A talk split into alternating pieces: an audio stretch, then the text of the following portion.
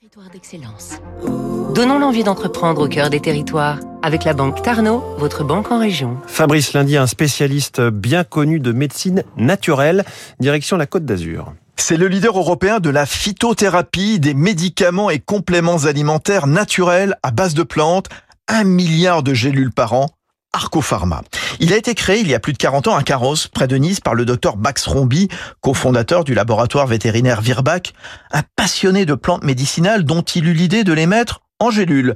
Aujourd'hui, 200 tonnes de plantes arrivent chaque année sur l'immense site azuréen de 50 000 m2 pour être transformées en médicaments validés par les autorités de santé.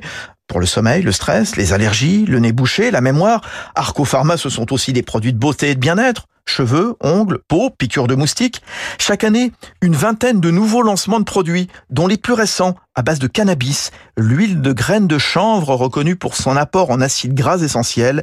Éric Panigel, son président. C'est une huile extraite de la plante et qui est une, une, huile autorisée, qui a certaines vertus thérapeutiques.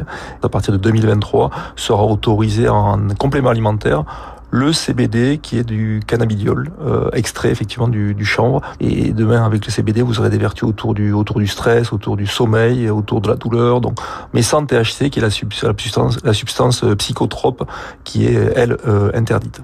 Arcopharma réalise près de la moitié de ses ventes à l'étranger dans une soixantaine de pays.